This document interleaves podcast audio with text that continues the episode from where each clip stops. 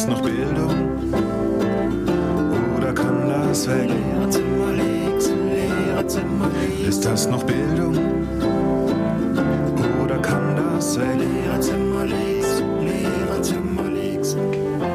Brauchst du noch anderen Kopierer? Kann ich mal eine Sekunde stören? Ganz schnell. Guten Morgen, Kollegen. Guten Morgen. Morgen. Ja, und auch guten Morgen da draußen an unsere Zuhörenden. Und wir haben heute in den Lehrerzimmer Leaks einen Gast, wieder mal im digitalen Lehrerzimmer. Und ähm, mal gucken, ob ihr drauf kommt. Er hat 20.000 Follower auf Twitter, 30.000 Follower auf Insta roundabout und ähm, wahrscheinlich genauso viele auf TikTok und auf Facebook, aber das weiß ich nicht, weil da bin ich nicht. Und äh, ganz besonders wichtig, er hat mir und nicht zuletzt meinen SchülerInnen im Deutschunterricht schon das ein oder andere Mal ordentlich den Arsch gerettet. Äh, die Rede ist natürlich vom One and Only Netzlehrer Bob Blume. Hi Bob. Hi Caro. Hallo Stefan. Hallo Bob. Ja, und Stefan ist auch wieder mit am Start. Wunderbar. Ja, ja. Ja, ich gebe es zu, eigentlich hab ich, äh, haben wir Bob nur eingeladen, damit ich endlich mal die Fragen stellen kann, die ich sonst immer beantworten muss, wenn ich interviewt werde.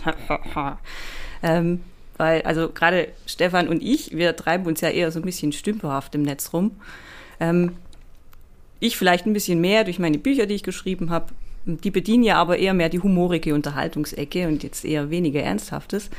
Ähm, aber Bob, du betreibst das Ganze ja schon sehr seriös und vor allem total professionell. Und jetzt meine erste Frage an dich, ne, bevor wir uns jetzt zu unserem Thema allgemein widmen. Ich erkläre gleich, worum es geht. Wie ums Verrecken kommt man auf die Idee, in einer deutschen Schule zum Netzlehrer zu werden? Ja, also wenn ich ganz ehrlich bin, ähm, der, der Name Netzlehrer, der ist ähm, eigentlich ja äh, sowohl redundant und eigentlich auch nicht besonders hübsch. Er erinnert ja so ein bisschen an diesen Volkslehrer, den ich auch nicht als Kollegen ähm, beschreiben möchte, der da seine Oh Gott, an den habe ich gerade überhaupt nicht mehr gedacht. Umtriebe. Ja, aber mir wurde schon mal gesagt, das erinnert daran. Ähm, Netzlehrer war, ähm, wie vieles, was ich tue, und vielleicht können wir da auch ähm, dann nochmal drauf kommen, ein Impuls. Ich habe nämlich einen na- neuen Namen für meinen Podcast gesucht und der hieß Referendarsflüster und irgendwann habe ich gemerkt, ich möchte nicht nur Themen machen, die Referendare betreffen. Also was kann ich machen, um so zu zeigen? Also es ist irgendwie für Lehrkräfte, aber irgendwie ähm, halt hat das auch mit dem Internet zu tun. Und dann habe ich gesagt, okay, ich nenne das jetzt erstmal Netzlehrer und wie es immer so ist, dann ähm, übernimmt man das ähm, als Händel und äh, irgendwann ist das dann halt so geblieben. Ähm, also eigentlich keine wirklich spannende Geschichte, sondern ich, ich mache oft. Ich habe Bock auf was und dann mache ich das. Und das ist manchmal nervig, weil neben diesem Lust haben und Leidenschaft dann auch noch so ein bisschen ähm, Ehrgeiz, manchmal auch übersteigerter Ehrgeiz dazu kommt. Und ähm, diese beiden Dinge, Lust haben und Ehrgeiz, äh, führen ja dann oft dazu, dass Dinge ähm, ja größer werden oder wenn man, ich weiß gar nicht, ob man sowas erfolgreich nennen kann auf Twitter und so. Mit einer Sache Ja, will ich dir aber Fall. widersprechen. Doch. Hm? Ich mache das ähm, oder ich habe mir sehr sehr große Mühe gegeben, ähm, das nicht Twitter jetzt zum Beispiel nicht seriös zu betreiben in der Art, wie man das oft seriös nennen kann. Und mir, mir ist es beispielsweise mal so, also als ich angefangen habe zu twittern, da wollte ich eigentlich nur meine kleinen Aphorismen auf ähm, äh, ins Internet schreiben. Ne, sowas wie diese, diese Wortwitze. Man ist auf Twitter, um sich Wort zu pflanzen. Und ähm, ähm, irgendwie, was war das eine hier? Ähm, was ist eigentlich deine Schwachstelle? Ach, die Verse. Deine Wortwitze werden dich noch äh, in den Ruin treiben, äh, Achilles oder so. Also solche Sachen, ja. Und die sind irgendwie angekommen und ich fand das fantastisch, dass, dass sozusagen meine ähm, meine Art und Weise, mich mit, mit Sprache zu beschäftigen, ich liebe einfach die, die Sprache, ähm, so einen Anklang, so einen Re Resonanzboden gefunden hat. Und als ich zur erst, zu meiner ersten ähm, Berliner, ähm, ähm, wie heißt das denn gleich hier, Gott, wie hieß denn das? Ähm, jetzt fällt mir Repu Republika gegangen bin, da sprach mich dann irgendwann ganz Fremdes an und meinte, ey, über diesen Witz mit, mit Bruchrechnen haben, haben wir uns echt ähm, kaputt gelacht. Ich merke übrigens, ich monologisiere, ich will das nur ganz kur- kurz, äh, ich führe führ das nur ganz zu Ende. Was, was ich meinte, ist, es kam an, aber mir haben dann Leute gesagt, pass mal auf, Bob. Du rauscht mir zu viel. Ich muss dir leider entfolgen. Ähm, du bist ja gar nicht nur digitale Bildung. Du machst ja gar nicht nur dies und das, ja. Und am Anfang war ich da so, oh nee. oh Mensch, ich muss mich irgendwie, ne, ich muss das so, so monokaus, äh, mo- monothematisch machen. Und dann habe ich noch einen Blogbeitrag geschrieben, mein Twitter, ich mache, was ich will, bla bla bla bla bla. So, lange Rede, kurzer Sinn. Ähm, irgendwann habe ich es tatsächlich geschafft, aber ich weiß nicht genau was, zu sagen, es ist völlig okay, wenn ihr mir nicht folgt. Es ist völlig okay, wenn ihr mir folgt. Aber eins werde ich nicht machen, äh, nur noch über digitale Bildung, nur noch dieses oder nur noch jenes, sondern ich nutze dieses Medium, wie es mir gefällt. Und deshalb ist es für mich auch lachhaft, wenn sich Leute zum Beispiel dahinstellen und sagen, ähm, was weiß ich, was mir mal vorgeworfen wurde, du verlässt hier den wissenschaftlichen Diskurs. Ähm, das ist hier kein wissenschaftlicher Diskurs, Bro, sondern das ist dann ein wissenschaftlicher Diskurs, wenn du deine Bubble danach einrichtest, Bro. So wie ich nutze, ist es mal wissenschaftlicher Diskurs, mal Rumäppelei, mal Spaß und Kommunikation und mal tatsächlich wissenschaftliche Information. Und all das zusammen ist, ich mache mir die Welt witte, witte, wie sie mir gefällt und ich finde es natürlich toll, dass da viele irgendwie was von zu haben scheinen. Ja, jetzt komme ich gerade auf den Gedanken, dass es offensichtlich für viele Leute ein bisschen anstrengend ist, wenn, wenn man als Person oder auch als ähm, Netzperson widersprüchlich ist oder vielleicht doch mehr als ein Interesse hat oder äh, doch mehr als eine Tonlage beherrscht. Ähm, das ist mir auch schon aufgefallen. Man sollte dies und man sollte das und das nicht und dies auf jeden Fall und hierauf achten und das ist ein bisschen viel, ne?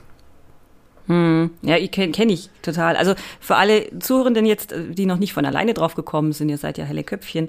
Ähm, das Thema heute ist äh, Lehrkräfte in sozialen Medien oder Medien allgemein, weil uns das einfach beschäftigt hat die letzten Wochen. Ähm, bei mir ähnlich. Ähm, vor allem deswegen, weil ich ja eher die, mit dem, was ich so schreibe und von mir gebe, mehr so die humoreske, in letzter Zeit leider oft sehr oft sarkastisch-zynische Ecke bediene.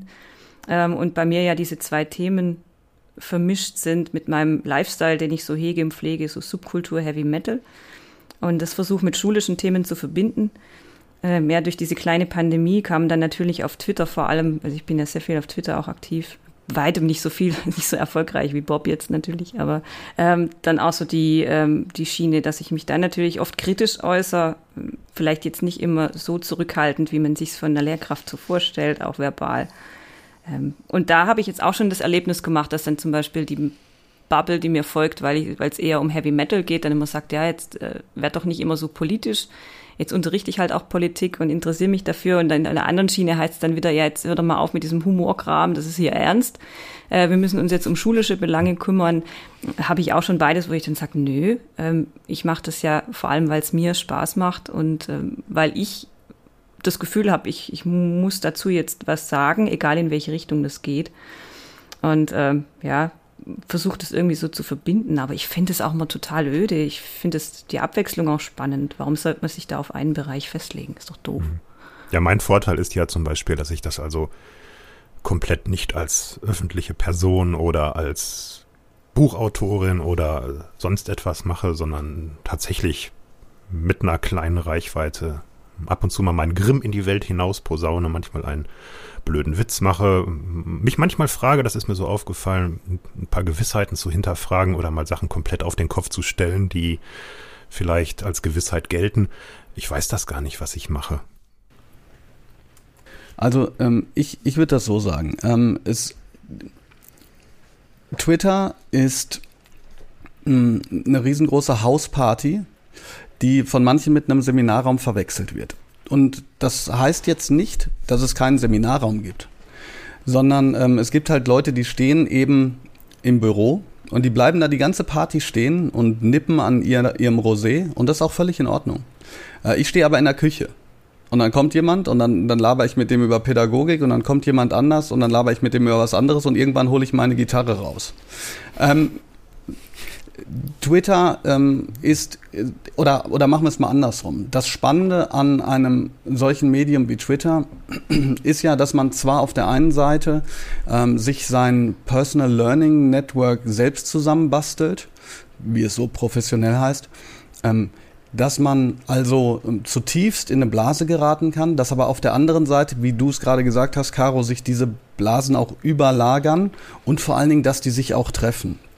Und was, was ich ganz wichtig finde, ist das, was ähm, Stefan gerade gesagt hat, die Fähigkeit, der, sagen wir mal, Selbstreflexion, ich will gar nicht sagen Selbst, äh, Selbstkritik, die kann einem ganz, ganz schnell verloren gehen und das, das, da kann man, das kann man bei Menschen sehen. Ich gebe mal zwei Beispiele. Erstens, es fühlt sich unheimlich toll an, sich in einem Thema bestätigt zu fühlen. Ähm, ich gebe mal ein Beispiel. Ähm, oder machen wir es mal andersrum. Erst kommt das aus einer Haltung. Ich sage zum Beispiel, wir brauchen guten digitalen ähm, Unterricht zum, zum Beispiel. Und dann mache ich alles dafür, dass wir guten digitalen Unterricht haben. Und, ähm, und dann kommen aber Leute, die sagen, so es gibt ähm, ähm, ganz krasse psychische Auswirkungen auf Jugendliche und, und die ganzen, ähm, die ganzen Praxen sind voll oder die ganzen, die ganzen Therapiezentren, die sind alle voll Mhm. und die, und die Kinder leiden. Deshalb müssen wir die, die Schulen offen lassen. Und ähm, egal welche Auffassung ich bin, jetzt kann es passieren, dass jemand sagt, so ich kann aber, ich kann aber jetzt irgendwie nicht mehr meinen, meinen Weg verlieren. Ich, ich darf das nicht mehr auf der einen Seite und es fühlt sich so gut an, dass ich sozusagen jetzt bestätigt von meiner Bubble äh, derjenige bin, der dauernd sagt, eigentlich müssen wir digitalen Fernunterricht machen oder so. Und das, und das kann dazu führen, dass man ähm, ähm, sozusagen Selbstreflexion ausschaltet an bestimmten Punkten und und wenn das passiert, ähm, dann, dann ist das vor allen Dingen deshalb schlimm, weil sich, äh, das hört sich jetzt gerade in der Lehrerbubble so ein bisschen komisch an, aber weil das zu Radikalisierungsprozessen führt. Wir Menschen sind ja wahre Meister darin, rückwirkend zu erklären, warum wir etwas gemacht haben. Ähm, äh, das müssen wir auch tun. Ja, Kahnemann spricht da ja beispielsweise von, wir machen erst was und rückwirkend erklären wir dann, warum wir das gemacht haben. Das muss nicht zwangsläufig damit zu tun haben. Und das in diesen Bubbles führt das dazu, dass beispielsweise Menschen, die einem gewogen sind, einem plötzlich nicht mehr gewogen sind, die merken das selber nicht. Man wird nicht mehr erwähnt, man, man, man, mit einem wird nicht mehr gesprochen, weil man in einem anderen, in einem anderen weil das Zentrum sich verlagert hat und weil man jetzt so das Gefühl hat, wenn ich jetzt einmal sagen würde, es gibt auch ganz gute, also ich, ich gehe, man kann da verschiedene Beispiele nehmen. Ich, wenn ich einmal sagen würde, es gibt, ich glaube, ich kenne eine Prüfung, die ist ganz gut. Also da brauchen wir gar kein alternatives Prüfungsformat. Oder ähm, ich kenne ähm, eine Möglichkeit, wo ein frontales Setting echt gut ist oder oder was auch immer, ja. Ähm, und die, die jetzt vielleicht hoffentlich zuhören und sagen, wir, die, wir sind nicht in einer Lehrerbubble, wovon wovon redet ihr eigentlich da? Ähm, ich glaube, dass jede Bubble mittlerweile höchst politisiert ist. Jedenfalls, Ja. es ist wahnsinnig schwer. Und ähm, während ich das sage, muss ich direkt dazu sagen, dass mir das mit Sicherheit auch nicht immer gelingt. So eine Form der individuellen Unabhängigkeit von den Kontexten zu haben, in die man sich begibt. Das ist wahnsinnig schwer. Und ähm, manche Leute verlieren das dann und das artet dann wirklich aus und dann kann man nicht mehr miteinander sprechen. Und das ist ganz schlimm, denn miteinander zu sprechen ist die einzige Möglichkeit, die wir haben, ähm, damit wir irgendwie in dieser Gesellschaft, vor allen Dingen in dieser Situation gerade ähm, irgendwie zurande kommen. Was Bob gerade dazu gesagt hat, das ist eine Sache, die mir auffällt, also was ich sehr gerne und sehr viel mache. Ähm, ich habe auch mit irgendwelchen Wortwitzen angefangen, weil ich auch sehr viel Spaß an, an Sprache und ihren Möglichkeiten habe. Man, es ist eine Maschine, in der man sich dann irgendwann in einem Universum bewegen kann, in dem man sich ständig Recht geben kann und in dem einem auch äh, ständig Recht gegeben wird. Das ist also ein, ein wunderbarer ähm, Ansatzpunkt für Narzissten, die ihren Narzissmus noch nicht so richtig ausleben konnten, vielleicht im, im, im richtigen Leben, wie es immer so schön heißt. Und auch was Bob gesagt hat, also dieses, die, diese, dieses ständige Auflösen von kognitiven Dissonanzen. Also ähm, ich begründe mir hinterher, warum ich eigentlich etwas tue. Vielleicht war es auch Quatsch, dass ich das getan habe, aber ich bastel mir oder mein Gehirn bastelt sich irgendeine vernünftige Begründung dazwischen. Das in Verbindung mit der ja gar völlig unausweichlichen Politisierung, die wir gerade haben, führt dazu, dass man tatsächlich manchmal gegensteuern muss und sich wirklich selbst ab und zu mal so ein bisschen offen halten muss. Oder auch mal rausnehmen oder auch einfach mal gar nichts machen. Nicht Mhm. antworten, nicht über jedes Stöckchen springen, äh, nicht um über die um, nicht auf die tausendste Diskussion über Berliner versus Pfannkuchen irgendwie reinfallen, etc.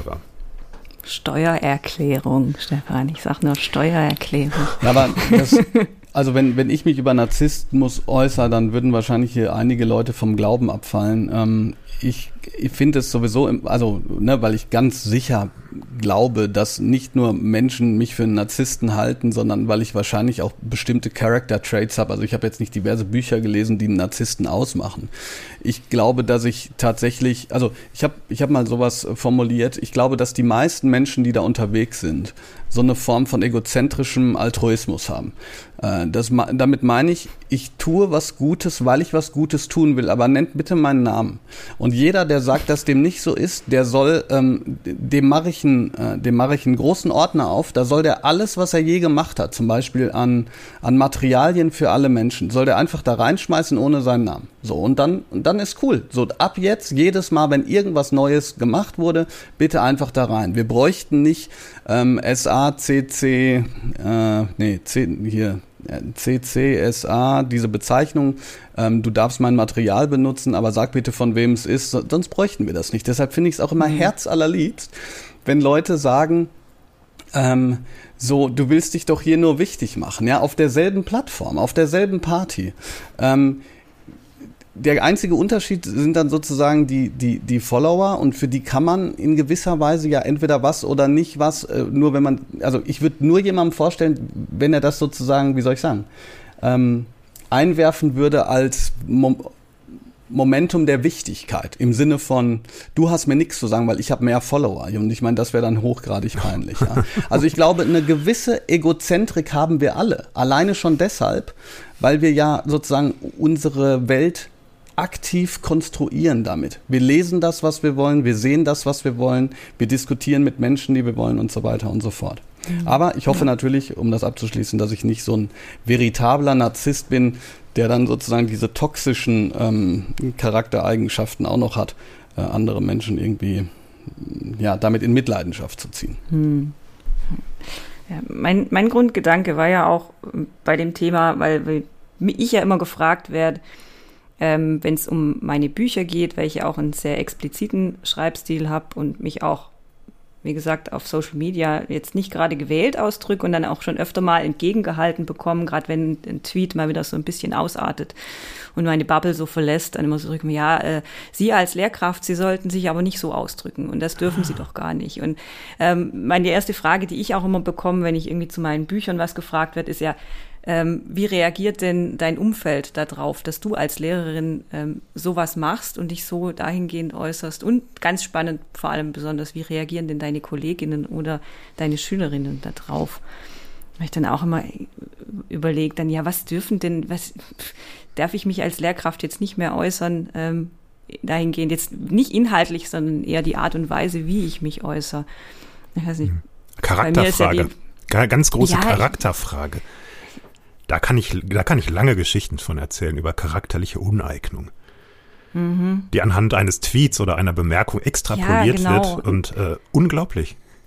Als würde ich mich so ins Klassenzimmer, also die übertragen das ja eins zu eins, die differenzieren ja nicht. Ich sage, wenn ich mich jetzt irgendwie wieder ähm, verbal irgendwie äh, einen raushau oder auch meine Bücher dann lesen und die denken dann tatsächlich, ich, ich würde so im Klassenzimmer mit, meiner, mit meinen Schülerinnen sprechen. So etwas ähm, wie Sie sollte nicht unterrichten.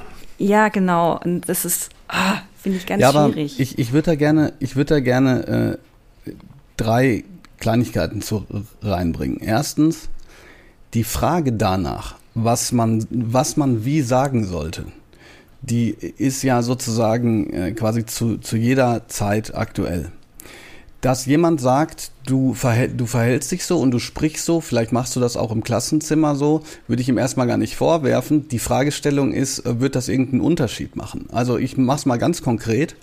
Ähm, ich frage mich manchmal, muss ich als Lehrkraft im Klassenzimmer, zum Beispiel in der Mittelstufe, ähm, mich gewiss äh, oder, oder hinsichtlich einer bestimmten Norm verhalten? Oder kann ich nicht sagen, Leute, das, bitte macht das nicht nochmal, das finde ich scheiße. Und ich bin da so, dass ich sage, nee, nee das kann ich machen.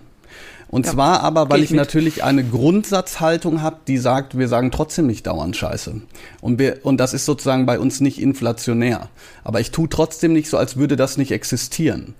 Und das hat alles auch ähm, mit einem Kulturwandel zu tun, würde ich jetzt mal auch sagen, mit einem Kulturwandel, ähm, wo wir uns adaptieren müssen. Also wir können nicht auf der einen Seite so tun, als wäre die, die Schule nur schöne, heile Welt, weil irgendwann sonst eine kognitive Dissonanz zwischen Schulklassenzimmer und der realen Welt existiert, sondern, ähm, sondern wir müssen schon auch versuchen, das ist ja für uns Lehrerinnen und Lehrer, egal ob wir jetzt die modernsten Techniken oder AR und VR-Brillen oder was weiß ich nicht was, äh, was für uns ja eine Aufgabe ist, aus meiner Sicht, so ein bisschen zu verstehen, was passiert eigentlich gerade.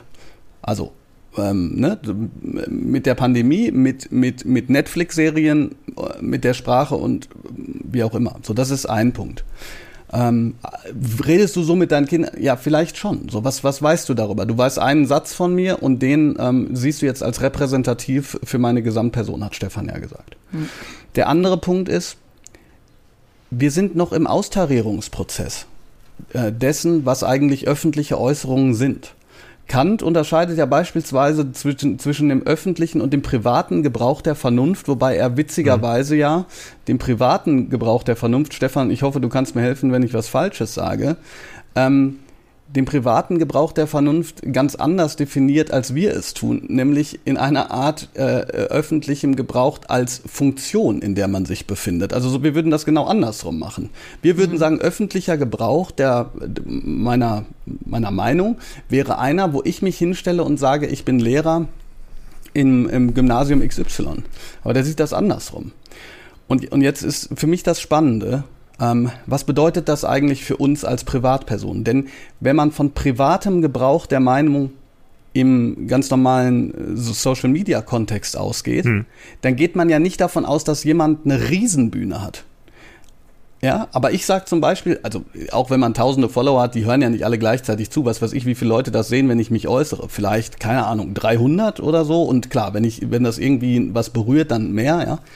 Aber ich bin Privatperson, die gleichzeitig öffentlich auf einem Podium zu potenziell 50.000 Menschen spricht. Und was bedeutet das jetzt? So.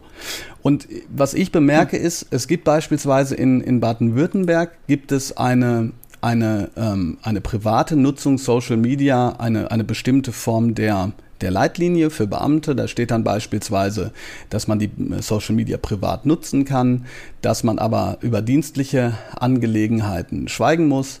Das bedeutet beispielsweise, ähm, es ist nicht erlaubt, dass ich einen sogenannten Flucht in die Öffentlichkeit, eine Flucht in die Öffentlichkeit begehe. Ich könnte also mhm. also zum Beispiel nicht sagen, diese Dienstanweisung meiner Rektorin finde ich zum Kotzen ähm, übrigens, das machen natürlich auch Leute. Da, da denke ich so, wow, hm. das würde ich nicht machen. Man hat ja, würde ich auch nicht machen, aber die machen das ja meistens anonym. Ne? Das denke ich aber auch immer. Das ist grenzwertig, weil anonym ist man ja auch nicht wirklich. Genau. Und dann und dann gibt es halt bestimmte Formen noch der der ähm, der ähm, beispielsweise ähm, ähm, der Zurückhaltung und, und, und der Mäßigung, wo ich dann aber sagen muss, okay, da wird's halt sehr, sehr schwammig. Also irgend so, ein, mhm. irgend so ein wissenschaftlicher Hilfsarbeiter aus irgendwo in Deutschland hat mal gesagt, er findet zum Beispiel ganz, er fand damals ganz schlimm, dass so eine Lehrerin für so Body Positivity, die war etwas kräftiger, nicht also nicht dick, aber selbst wenn es gewesen wäre, aber also etwas kräftiger, hat sich halt auf Instagram fotografieren lassen. Das wird gar nicht gehen mhm. ähm, mit, den, ähm, mit den Geflogenheiten des Beamtentums. Ich habe zum Beispiel auch mehrere Tattoos, genauso wie du, Caro.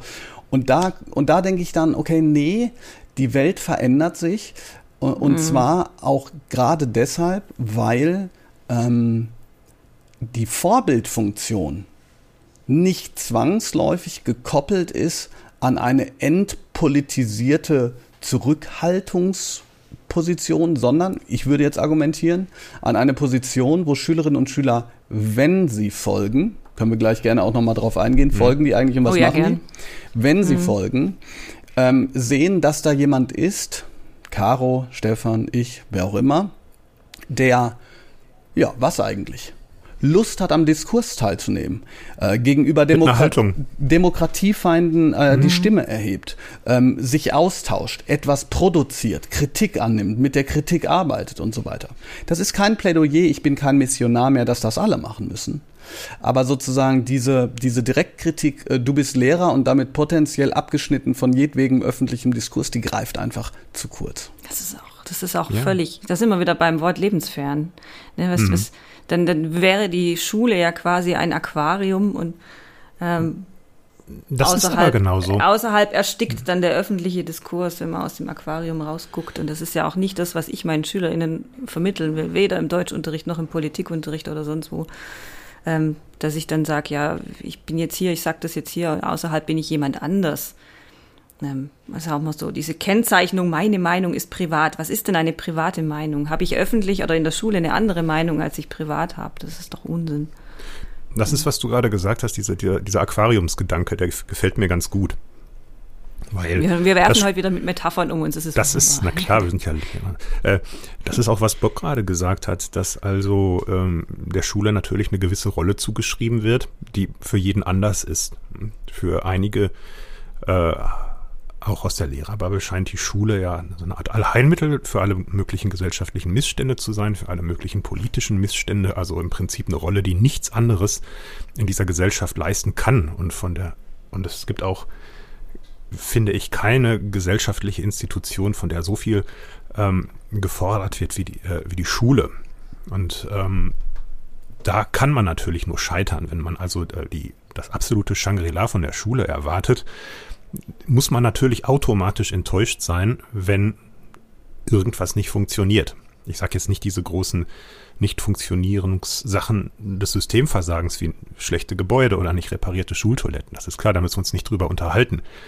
Dann kommt jemand mit seiner Haltung, sieht, das ist nicht so, wie ich mir das denke.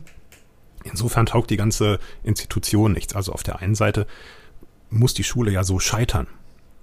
Insbesondere auch mit ihrem Personal, das drin sitzt. Und dann wird es ein bisschen absurd, wenn man so diesen, ähm, diese Schule-Welt-Dichotomie sowohl auflösen will, als auch beibehalten will. Man kommt da nicht raus. Man muss da realistisch bleiben und vielleicht wirklich das sagen, was Bob gesagt hat. Man macht im Grunde einfach das, wofür man einstehen kann, was mit seiner eigenen Haltung übereinstimmt und was man für richtig und gut und zielführend hält. Ja, und was mit dem Grundgesetz in Einklang ist, muss man ja mittlerweile auch Das sagen.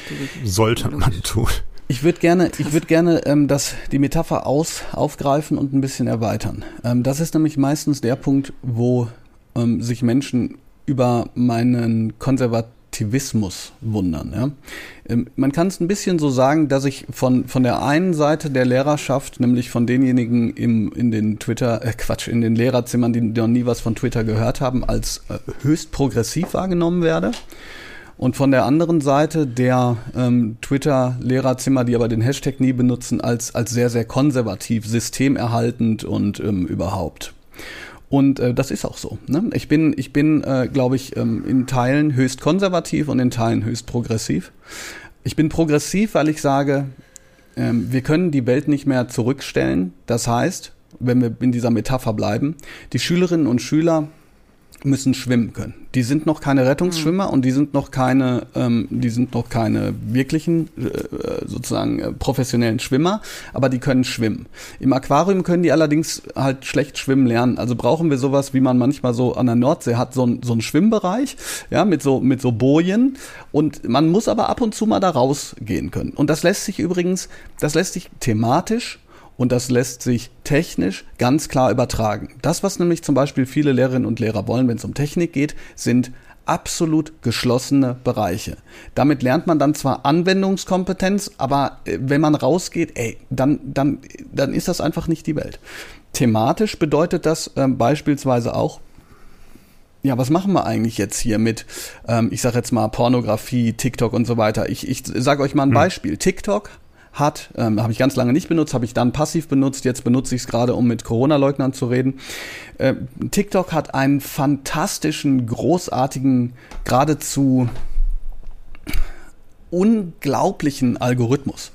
Wenn man Foucault mag und man guckt sich ein paar Foucault-Videos an, ey, dann wirst du, ey, du, du guckst dir nur noch Foucault an. Das ist ja unglaublich. Oder Katzenvideos oder Hündchen oder, oder sozusagen amerikanische Diskussionskultur. Was aber passieren kann, ist beispielsweise, ähm, du, du scrollst da so durch. Ne? Ich scroll da so letztens so durch und dann fällt einer hin und dann finde ich das lustig und dann kommt ein Meme und dann sagt der Kannibale von Rothenburg, wie er ein Mensch gegessen hat. Und das machen, das, das passiert 10, 11 und 12-Jährigen auch. Und es nützt nichts, wenn wir uns hinstellen, die Augen verschließen und sagen, das hat alles keine Relevanz. Aber, aber, das große, große Aber, das bedeutet auch nicht, dass jede Form von Bildung und Lernen aus meiner Sicht ab jetzt daran orientiert werden kann, ob es immer eine Form von Realitätsbezug und so weiter hat. Denn wir merken ja gerade eine Sache. Wir merken, wenn wir da so rausgehen, dass Menschen in der Lage sind, etwas zu tun, von dem wir sagen würden, hey, das ist, das ist ein höchstes Maß an Kompetenz, Gemeinschaftlichkeit, Algorithmizität, die Kultur der Digitalität, also sie sind trotzdem nicht in der Lage zu erkennen, was ein Fakt ist. Ja. Also mit anderen Ja, Worten, Amen. der die große Leerstelle in dieser großen ähm, Idealerklärung dessen, was Bildung eigentlich sein muss, ist aus meiner Sicht die, dass man sagen muss, okay, wo sind denn die möglichen Kehrseiten? Und äh, ich glaube beispielsweise, äh, wenn man sozusagen alles betrachtet, jetzt auch bildungstechnisch an, anhand dessen, äh, brauche ich das, wenn ich mal rausgehe, dann muss Bildung scheitern, dann brauchen wir es auch nicht mehr machen, dann können wir sagen, okay, ab jetzt machen wir nur noch Ausbildung. Sondern diese Schwierigkeit ist äh, zu sagen, wie kann ich Relevanz aus Phänomenen, Stoffen, Zusammenhängen herausarbeiten und entlocken, die nicht sozusagen sofort sich zu erkennen geben als etwas, wo, womit ich danach meine Steuererklärung machen kann. Ja. Und das aber zu erklären, das aber zu erklären und den Schülern deutlich zu machen, das wiederum ist eine massive Aufgabe an uns Lehrerinnen und Lehrer. Und ja, wir haben auch viel zu viel zu tun dafür, ja, weil eigentlich bräuchten wir jede, für jede Doppelstunde, wo wir ein neues Thema machen, braucht, bräuchten wir mindestens eine halbe bis Stunde, wo wir sagen können, warum ist das relevant? Nicht nützlich, nicht wie soll ich sagen, du kannst danach nicht besser, weiß ich nicht was, sondern im besten Fall kannst du dann nach zwölf Jahren, wenn du von deiner Arbeit, die du ausgesucht hast und leidenschaftlich bearbeitest und Geld dafür kriegst und so weiter, nach Hause kommst, dann kannst du etwas anderes entscheiden, als nur eine Netflix-Serie zu gucken. Entschuldigung, ich rede mich in Rage. Ich rage mal so ein bisschen weiter. Ähm, gerade wo du gerade dieses Thema Relevanz und Lebensweltbezug ähm, hingeworfen hast und diese diese Nicht-Festlegbarkeit. Ähm, befreundeter Philosoph, auch auf Twitter, ein guter Bekannter von mir, dessen Bekanntschaft mit ihm mir schon von auf anderer Seite wieder vorgeworfen ist. Wie kannst du dem folgen? Ähm, hallo Daniel. Ähm, er sagt, ein überzeugender Move auf Twitter ist, eine These zu kritisieren, die von einer ihr überzeugten Gruppe vertreten wird. Und dann wird man automatisch dem Feindbild dieser Gruppe zugeordnet. Auch wenn man das selbst gar nicht inhaltlich vertritt. Und das erklärt, wie ich finde, äh, dass man also gleichzeitig konservativ, gleichzeitig als Revolutionär, gleichzeitig, äh, ich, wie habe ich es formuliert, Kinderquäler und Kuschelpädagoge sein kann. Ähm, Ja, diese, ja. ähm, die, diese Ambiguität, die da kaum toleriert wird, finde ich sehr gefährlich. Ähm, die, der, dieser Lebensweltbezug von Leuten, die sagen, das ist lebensweltlich relevant, da finde ich immer sehr unheimlich, ich hätte nie die Hybris zu sagen, entscheiden zu können, ist das lebensweltlich relevant? Ich finde das eigentlich relativ arrogant, sowas fest sagen zu können. Ähm, warum etwas eigentlich relevant ist und was ist das für ein verkürzter Begriff von Lebenswelt, den man da eigentlich hat? Ja, wie, äh, wie sehr wenig individuell ist das eigentlich? Und woher will ich denn das wissen, was in fünf Jahren noch relevant ist? Ich bin noch kein Prophet, mein Gott. Ja, ich bin genau, was Bob gesagt hat. Ich habe manchmal sehr konservative Ansichten zugeschrieben, manchmal sehr progressive Ansichten auch wieder zugeschrieben. Und manchmal finde ich, je weniger eine Sache etwas mit der Lebenswelt zu tun hat, desto besser ist sie manchmal. Ging mir zumindest manchmal in der Richtig. Schule so. Denn auch Geht das ist ja so. ein, auch das ist ja ein Bestandteil der Welt. Irgendwas ganz anderes, was nicht der, der, der, der Mhm. blanken Nützlichkeit, ne, der blanken wirtschaftlichen Verwertbarkeit irgendwie zugeordnet werden kann. Ich, ich begegne ja immer so ein bisschen den anderen Aspekt von Lebensferne, wenn es um Social Media geht. Ähm, Würde mich interessieren nachher auch noch, Bob, wie es bei dir ist. Das finde ich super spannend, weil bei mir ist es tatsächlich wie so eine Parallelwelt, in der ich so, so digital existiere mit meiner, meinen Büchern, die ich schreibe und ähm, meiner Twitter-Aktivität, die ich habe, dem Podcast, den ich mache und meinem, ich sag's jetzt doch wieder, echten Leben äh, in der Schule ähm, weil bei mir sich diese zwei Welten sehr, sehr wenig überschneiden. Also ich habe ganz wenige Schüler, die wissen, was ich tue. Ein paar sind wohl bei Insta über mich gestolpert, trauen sich aber nicht mir zu folgen. ähm, ich habe ganz, ganz wenige Kolleginnen, die wissen, was ich nebenher mache, die das auch super finden, wobei ich meine These ja immer noch ist, die, die sich in meinen Büchern wiedererkennen und das scheiße finden, die trauen einfach nicht zu sagen, dass sie sich erkannt haben. ähm, aber ich, ich habe bei mir immer noch Ich weiß nicht, wann dieser Übergang kommt. Ähm, ich mache da ja auch kein Geheimnis draus.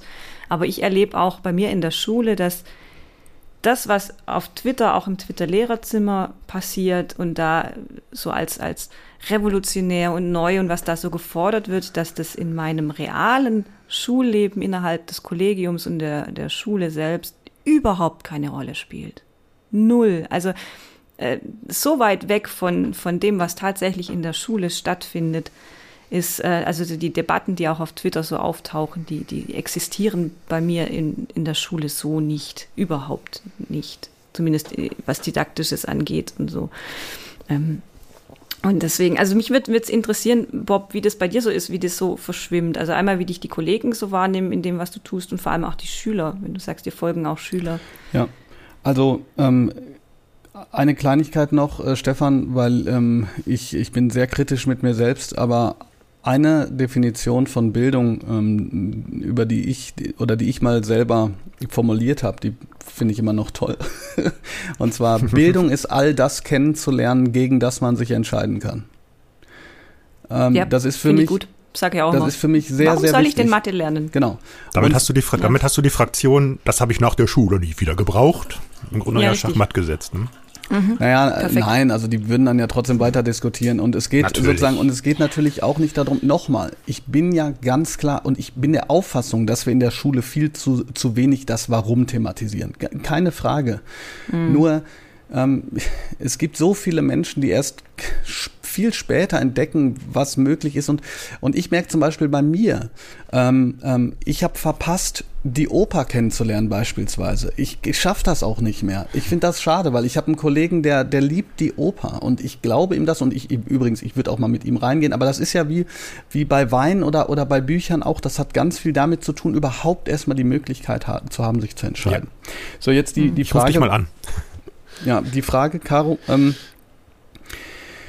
ähm, ich habe irgendwann mal von Elke Höfler ähm, einen Artikel gelesen, einen tollen, äh, über Bildungsinfluencer. Da wurde die These aufgestellt, Bildungsinfluencer ist man nicht, sondern wird man genannt. Und irgendwann hat mich, äh, hat mich jemand, dessen Name mir jetzt gerade auch wieder nicht einfällt, ähm, mal mit so einem, so einem Non-Menschen-Tweet wieder, ähm, ja, ich glaube, weiß nicht, was er machen wollte. Ich glaube, so mich so diskreditieren oder so, aber oder irgendwas Nettes. Ich weiß nicht mehr. Jedenfalls danach habe ich dann einfach gesagt, naja, wenn der zu mir Bildungsinfluencer sagt, dann nenne ich mich jetzt einfach auch so. Die Zuschreibung, Zuschreibung kam ja von von außen. Und, ähm, ähm, und ich mache das mittlerweile ohne Cringe. So. Ähm, auch auf Instagram beispielsweise. Ich, ich habe ma manche Ansichten da ein bisschen zu verändert, weil ähm, zum Beispiel, wenn ich da so ein Bildchen mache mit einem, mit einem, mit einem, ähm, mit einem Satz wie, ey, Le- Leute, uns geht's gerade allen schlecht, ähm, wir sind ausgebrannt, ihr seid nicht alleine, Leute. Dann schreiben mir so unfassbar viele Leute, ey, das hat so gut getan, dass du das gemacht hast, oder, oder, boah, ey, endlich sprichst du dieses oder jenes aus. Für die Leute, ey, ich krieg da Nachrichten ohne Ende, da, da ertrage ich das, dass andere Leute sagen, boah, ist das, boah, ist das peinlich. Und durch dieses, durch diese Form der, ich sag jetzt mal, mh, Sprechakte, ähm, die, die irgendwie ankommen, die eine Resonanzboden haben und wo Leute sich unterstützt fühlen, warum auch immer. Die Leute sagen, ich habe da ein Reel geguckt, jetzt geht's mir besser oder so. Ja, ist ja unglaublich. Aber wenn die das, also ich weiß nicht, die müssen mir das nicht schreiben und, und so, bin ich, ähm, ist das ja irgendwie gewachsen. So. Und seitdem das in gewisser Weise gewachsen ist, ist ähm, ganz klar, mh, hat sich auch verändert, wie viele Leute das wahrnehmen. Ähm, in meiner Schule ist das so, dass äh, Schüler da ganz cool mit, also wirklich cool mit umgehen. Die meisten, ähm, also mit cool meine ich, die, die sagen dann, boah, Herr Blume, ich war im Live dabei, das war echt spannend, so, äh, weiß nicht, ich habe jetzt letztens zum Beispiel mit dieser ähm, ähm, Franziska Böhler geredet, eine, eine, eine Krankenschwester, die, die sich auch Krankenschwester nennt übrigens hier und das auch begründet hat in ihrem Buch, ja. Ähm, und da sind dann Leute bei und die sprechen mich drauf an oder die fragen, Herr Blume, Sie haben da was in dem Video gesagt, wie haben Sie das gemeint? Und dann diskutieren wir darüber und so. Ich habe eine Kollegin, die sagt, ey, ey ich habe dein letztes Video gesehen, ich habe mich ja kaputt gelacht. Ja, das ist ja total witzig gewesen. Und dann gibt's mit, ähm, mit sehr großer Wahrscheinlichkeit einen Prozentsatz, ähm, die, das, die das lesen und ähm, mich nicht ansprechen. Und das finde ich, äh, finde ich auch okay. Ähm, mir ist es mal einmal passiert, ähm, jetzt muss ich versuchen, den Kontext ganz krass zu verwischen, aber jedenfalls, dass mir jemand einen Tweet vorgehalten hat, weil er meinte, sich darin erkannt zu haben.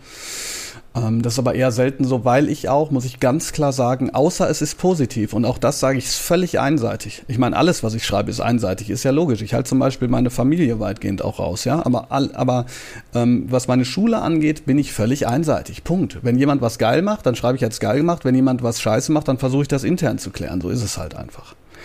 Was mir jetzt halt schon aufgefallen ist, und das ist so ein bisschen, ähm, das geht da so ein bisschen von ab, außerhalb meiner Schule ähm, hat sich das auch verändert. Ne? Also ich war jetzt letztens auf einer Lehrerfortbildung Deutsch und da habe ich immer Leute dann, die, die mich ansprechen und äh, hier, ich habe, ne, danke dafür, dass ich den Blog gelesen habe und so. Und du hast die Frage mhm. gestellt, deshalb darf ich das jetzt auch sagen weil eigentlich muss ich mich natürlich schlecht fühlen, dass ich da diese Blog-Einträge mache und damit äh, das System stütze, was so überkommen ist und so. Ja, okay. Ähm, egal. Auf jeden Fall, die sagen das und auch unter Referendarinnen und Referendaren, ich war mal auf einer Podiumsdiskussion in Wuppertal, das war dann ganz strange, weil da waren echt ganz tolle Leute und ähm, aber dann stand dahinter ganz, äh, stand dahinter so eine Reihe von Menschen, die nochmal mich auf irgendeinen Tweet, irgendeinen Post, irgendeinen Blogbeitrag ansprechen wollten oder in Bochum war ich auf einem Vortrag, da kam eine Lehrerin und hat, wollte dann ein Selfie und so. Das ist schon ein bisschen strange.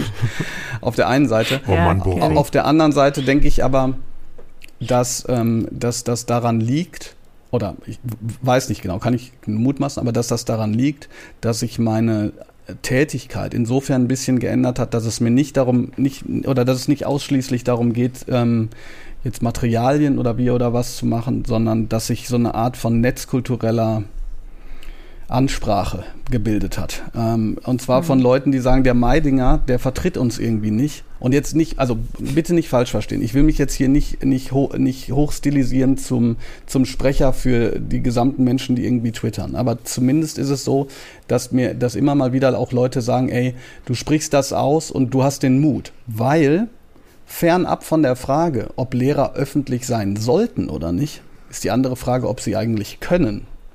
Weil was ich mhm. auch schon oft gehört habe, also mir haben schon oft Leute geschrieben, die gesagt haben, äh, Caro, das war nicht so wie bei dir und es war auch nicht so wie bei mir, sondern die haben gesagt, das wurde richtig zum Problem.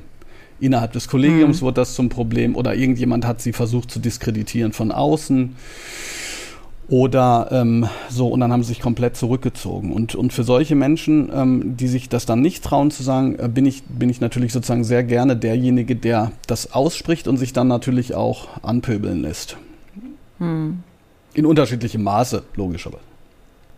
Hast du dich denn schon mal, sag mal, offiziell von, von höherer Stelle aufgrund deiner Netzaktivitäten, naja, ist nicht anpöbeln, aber äh, ist dir da mal jemand in die Parade gefahren, so von wegen, Herr Blume, das können Sie doch nicht machen mit Ihrer Reichweite oder umgekehrt, hätten Sie nicht diese Reichweite, hätte ich jetzt was gesagt oder ähm, das würde mich mal interessieren. Bisher nicht. Ähm, ich hm. muss jetzt auch ein bisschen nebulöser sein. Hm, ich glaube schon, dass das, oder ich bin mir sehr sicher, dass da sozusagen ein Buch geführt wird. Auf der einen Seite. Ähm, jetzt gerade, ne, als ich sozusagen die Corona, also beziehungsweise die Hygienemaßnahmen vor, vor anderthalb Jahren ähm, ähm, kritisiert habe, so, da glaube ich, dass die Reichweite mich eher geschützt hat, als dass sie äh, sozusagen ähm, schlecht für mich gewesen wäre. Also ich habe hm. zumindest auch schon mal von, von höherer Ebene äh, auf Personalratsebene äh, gehört, ey, ähm, zu anderen Zeiten wärst du jetzt schon vorgeladen worden und hättest jetzt ein richtig, richtig fettes Problem. Auf der anderen Seite ist es aber so, dass ich ähm, auch äh, für das Kultusministerium quasi indirekt ähm, eine Influencer-Tätigkeit ausübe. Also das ist offiziell, das kann man auf meinem Blog nachlesen. Mhm. für, für, lieber Lehramt für, hatten wir für eine Folge also, auch schon mal. Also ähm, ich will da jetzt nicht, auch hier wieder, das, das sind natürlich Sachen, ihr, ihr merkt vielleicht, vielleicht ist es so, dass ich in, in zwei, in drei, in fünf, in zehn Jahren, ich weiß es nicht, irgendwann noch offener spreche, weil was weiß ich, also ich, ich hampel so rum, das ist so ein bisschen so zwischen unangenehm und irgendwie, ah, gut und ist ja irgendwie nett und aber trotzdem, ich will nicht. Caro hat gesagt, erfolgreich auf Twitter. Ist das erfolgreich? Also kann man das sagen? Ah, alles schwierig. Aber jedenfalls will ich sagen, ähm, ich, und da stehe ich auch hinter. Ich mache Werbung für den Lehrerberuf so. Das, das, das ist super, ja. Und deshalb glaube ich, dass die so denken, solange der sich jetzt nicht irgendwie wirklich erheblich krassest im Ton vergreift und Achtung, auch nicht irgendwie so interner oder so rausbläst, sondern was ich ja mache, ist, es wird öffentlich was kommuniziert, ähm, in der letzten Zeit meistens eher nicht, ne? Man liest irgendwo in einem, man liest halt eher so in einem Medium, das kommt übrigens jetzt in drei Tagen in den Schulen an, dann kommt es an.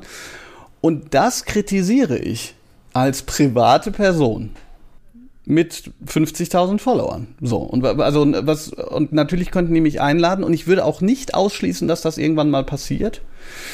Ähm, so, aber ähm, aber ich glaube oder oder glauben, weiß ich weiß ich nicht. Ich, ich glaube, die Sache ist einfach nicht so einfach gelagert in dem Sinn, dass sie sagen können, der geht uns nur auf den Sack, sondern ich ich versuche mhm. ja auch alle Möglichkeiten, alle Hebel äh, in Bewegung zu setzen ähm, damit, damit das irgendwie auch weiterentwickelt werden kann, ob es jetzt digitaler Unterricht ist oder, oder was auch immer. Ne?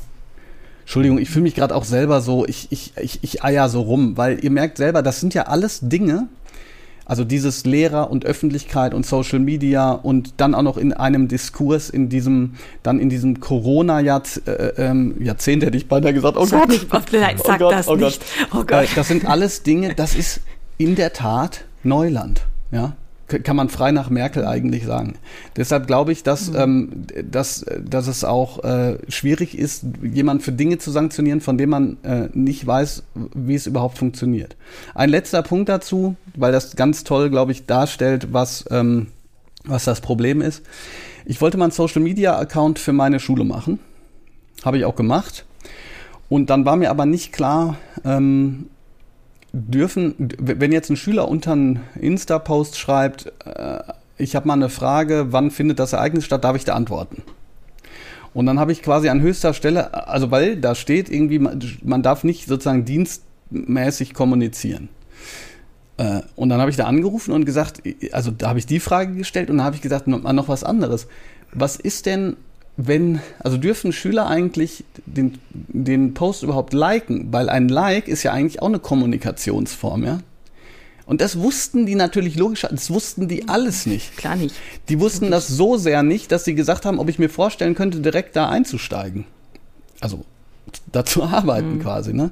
Weil die letzte mir bekannte, Achtung, und das ist ja immer, vielleicht zeigt das jetzt nur meinen beschränkten Horizont, aber die letzte mir bekannte offizielle Ausführung über beispielsweise Instagram in Schulen stammte aus dem Jahre 2012. Da war von Like-Seiten die Rede. Ein Wort, was die erfunden hatten. Das gab es nirgendwo anders. Like-Seiten. Like-Seiten. Like-Seiten. mir. Ja, weil, weil davon gesprochen wurde, so Schulhomepages sind okay, aber Like-Seiten sind schwierig. Und schwierig. Und das ist äh, verschwunden. Und seitdem steht an der Stelle, wo diese Like-Seiten standen, steht, das wird überarbeitet. Und ich glaube, das ist seit ungefähr fünf Jahren so. Under Construction, das kennt man doch noch so aus der Frühzeit des Internets, wenn da diese schaufelnde Baustellenmännchen da stand, ne? Neuland. ja. Aber das ist, das ist das, was du auch sagtest. Das, es wird äh, quasi von uns ein kommunikatives Muster verlangt von, von Lehrkräften, das aber überhaupt gar nicht zur, zur zeitlichen Entwicklung dieses Neulands passt. Ne, also wir sollen auf der einen Seite damit umgehen, wir sollen es kennen, wir sollen es wahrscheinlich dann auch anwenden, ähm, aber eben nur bis zu einem gewissen Punkt ähm, dann als, und da zu trennen zwischen privat und, beruflich, was ja im Beamtentum anscheinend ja sowieso nicht existiert, wie einem manche schon vorwerfen. Man ist ja als Beamter quasi 24 Stunden Vorzeigemodell quasi. Und das hinkt so hinterher in der Entwicklung und in den Vorgaben.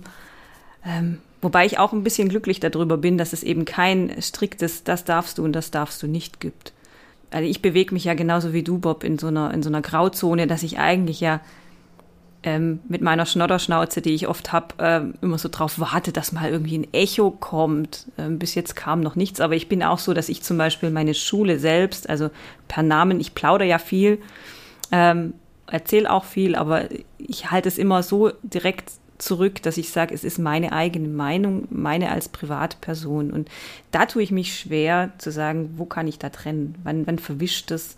Und wann überschreite ich eine Grenze? Ich habe sicher auch schon mal Grenzen überschritten.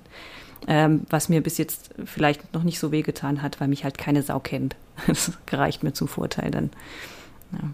Ja, auch hier sind wir wieder an diesem, diesem seltsamen Spektakel zwischen geht in die Welt hinaus, seid relevant, seid lebensweltlich, aber erzählt bloß nichts Öffentlichkeit, erzählt bloß Aber sagt es Also- keinem mehr. So, stopp nochmal. ähm, aber sagt's keinem. Mhm. Das ist doch äh, eigentlich absurd. Wenn man, wenn man was sagt, soll man sich zurückhalten. Wenn man nichts sagt, äh, dann ist man auch nicht so richtig in der Welt. ne? Man kann es nicht ich ja- leisten. Man kann im Grunde es nur falsch machen. Oder halt richtig. Ja. Deshalb, ähm, deshalb wehre ich mich so mh, gegen zu dogmatische, missionarische Formen der ähm, manchmal auch überheblichen äh, Anweisung, Empfehlung ähm, in Bezug auf Schüler oder in Bezug auf, ähm, auch auf Lehrkräfte auch. Ich kann dahinter stehen zu sagen, du, ähm, diese Vernetzung, ähm, die, die Twitter leistet, die ist, die ist fantastisch. Ich meine, die ist natürlich jetzt sozusagen in, mit meinem Account ein bisschen anders, wie wenn man anfängt. Einfach logisch, weil wenn ich eine Frage stelle, äh, was weiß ich selbst, äh, was weiß ich, ähm, ne, ob es die chinesische Version von Frau Holle gibt, da wird jemand antworten. Ähm, aber, aber das ist, ähm, ich weiß noch, wie geil das war, so dieses, als das so ein bisschen sozusagen so, so lehrermäßig kam und plötzlich, da sind Leute, die wollen das auch, ja.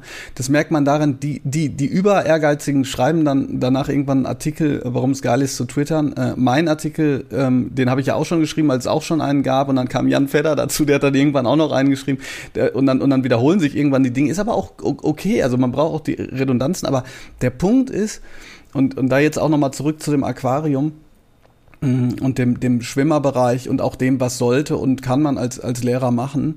Ähm, es gibt halt nicht, aus meiner Sicht, diesen einen Weg. Und es ist völlig unangemessen, den Leuten zu sagen, ähm, so als, als guter Lehrer musst du hier äh, irgendwie jeden Tag auf Twitter rumhängen. So, was ist das denn?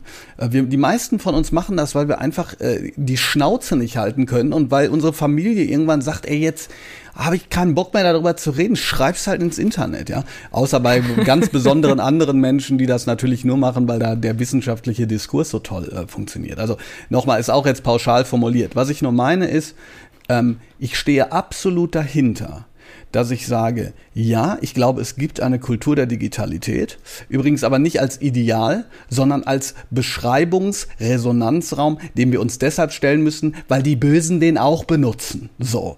Und jetzt müssen wir überlegen, wie schaffen wir es, mündige Bürger, die im besten Fall nicht aus der Schule kommen und die Demokratie mit einer Diktatur vergleichen, weil sie nicht bei Rot über die Ampel gehen dürfen. So, das ist unser Arbeitsauftrag. Und ich glaube, das kann man auf unterschiedliche Wege erreichen. Und sich hinzustellen und zu sagen, du bist übrigens nicht zeitgemäß, das, was du tust, ist redundant. Und, äh, ähm, und Schiller, äh, und nee, Schiller ja nicht, der ist ja äh, früher gestorben, aber Goethe ist ein alter weißer Mann, deshalb können wir den nicht lesen. Das finde ich halt scheiße. Klammer auf, ja, wir sollten mehr Literatur von Frauen lesen. Klammer zu, obwohl ich da schon sagen muss, dass prozentual ich zum Beispiel, was Kurzprosatexte angeht, sehr viele mehr Frauen als Männer lese. Mal ganz davon abgesehen, Grüße gehen raus an äh, Sibylle Berg. Ähm, so, also damit will ich sagen, ähm, ich glaube, dass das ganz wichtige Fragen sind. Wie sollen wir uns verhalten öffentlich? Was kann man sagen? Sollte man das tun und sollte man das nicht tun? Und ich glaube auch, dass eine absolute Verweigerungshaltung, inhaltlich, thematisch und technisch, ähm, heutzutage mh, den Schülerinnen und Schülern nicht zugutekommt. Ja. Aber wie, in welcher Form und zu was für einem Ausmaß man teilhaben möchte an solchen ähm, Diskursen, das wiederum, das sollten wir den Leuten doch äh, sozusagen überlassen. Wir können Dinge anbieten, aber sie nicht damit überrollen. Also ein, ein, ein Plädoyer gegen Dogmatismus jeder Art. Insofern gibt es eine Kultur der Digitalität, aber keine Monokultur der Digitalität. Ja, in der man sich Monokultur hin, der Digitalität. in der Oh, man sich dann Stefan, hörst du hinstellt und sagt, so soll das, so soll das, so muss das, so nicht, so nicht, das ist aber nicht Mhm. das, das ist aber nicht das. Ähm, Und so wird dann letztendlich natürlich alles das, was man tut, unter so einen komischen Vorbehalt gestellt, der wieder von der Perfektion ausgeht und an dem man natürlich nur scheitern kann. Und wie wir ja gesehen haben an Bobs Beispiel mit den völlig hilflosen Reaktionen, was jetzt zum Beispiel auf den Like-Seiten passiert, ähm, da bahnen sich die Dinge ja ohnehin ihren Weg und schaffen ihre eigenen Fakten. Das ist ja, man, man unterschätzt, man, man überschätzt ja vielleicht auch völlig äh, das, was man eigentlich regulieren kann. Und letztendlich sind wir ja hier, um das zu tun, ähm, was Bob sagt. dass wir mündige Bürger in irgendeiner Form aus dem Aquarium raushüpfen lassen. Ohne dass sie ersticken, um in der Metapher zu bleiben. Das ist ja schön. Das ist ein, ein sehr schönes Schlusswort eigentlich. Wir haben schon wieder fast die Stunde voll. Sehr schön. Ich, ich bedanke mich bei euch ähm, fürs Dasein, fürs Zuhören, fürs Mitreden. Und äh, habe jetzt eigentlich gar nicht mehr so viel zu sagen, weil ich glaube, alles zum Thema wurde hoffentlich, nee, es wurde nicht alles gesagt. Es wird ja nie eigentlich alles gesagt. Wir könnten jetzt wahrscheinlich noch eine Stunde weiterreden. Ja, vielleicht nur ähm, sozusagen dieses obligatorische, falls tatsächlich jemand bis zum Ende geschafft hat. Ähm, äh, schreibt mir mal gerne, wie es, wie ihr das Gespräch empfunden habt. Ich ähm, habe nämlich normalerweise ähm, so ungefähr drei ähm, drei Reflexionsschleifen hier laufen, aber das dieses Gebiet, auch so dieses Sprechen über über mich selbst und so, finde ich manchmal ein bisschen schwierig und ich hatte auch das Gefühl, dass ich echt Phasen der absoluten, des, des absoluten Monologisierens hatte. Aber ich hoffe, dass irgendwas Interessantes dabei war. Schreibt mir gerne über Twitter, Instagram oder, also TikTok gerade nicht, da ist immer noch Shitstorm. Wenn es sich da ein bisschen gelegt hat, könnt ihr aber gerne, könnt ihr gerne eine Nachricht schreiben. Lasst, lasst uns auf den Like-Seiten ein Like da, wenn ihr das dürft. Ja, richtig, die Likes. Vergisst nicht, don't forget about the Like-Seiten. Oh Gott, geiles Wort, werde ich jetzt übernehmen. Sehr schön. Ja, cool. Ja, vielen Dank für die Einladung, Caro, auf jeden Fall. Gerne, gerne. Dann ähm, würde ich sagen, falls wir uns vor Weihnachten nicht mehr, also falls ihr vor Weihnachten nichts mehr von uns hören solltet, ich glaube, das wird dann die letzte Folge, die vor Weihnachten rauskommt, ähm, wünschen wir euch ganz, ganz schöne, erholsame Feiertage. Ja, vor allem erholsame, sehr, sehr wichtig. Ich will jetzt keinen sagen, nicht sagen, wir blicken positiv auf das nächste Jahr, weil was 2021, ge- also 2020 haben ja alle gesagt, 2021 kann nur besser werden. Am Arsch. Deswegen will ich jetzt keine Prognose aufstellen, wünsche aber trotzdem allen, falls wir uns vorher nicht mehr, ihr uns vorher nicht mehr hört, einen schönen Jahreswechsel, ja, schöne Feiertage und freuen uns auf die nächste Folge Lehrerzimmer Leaks dann im Jahr, meine Güte, 2022. Tschüss. Ciao. Tschüss. Ist das noch Bildung? Oder kann das weg? Ist das noch Bildung? Oder kann das weg? Brauchst du noch Lernkorpierer? Kann ich dich mal eine Sekunde stören? Geht ganz schnell. Wissen Sie, ob Frau Klofeld spontan ist oder wenn nicht, wo die dann ist? Du vertrittst mich morgen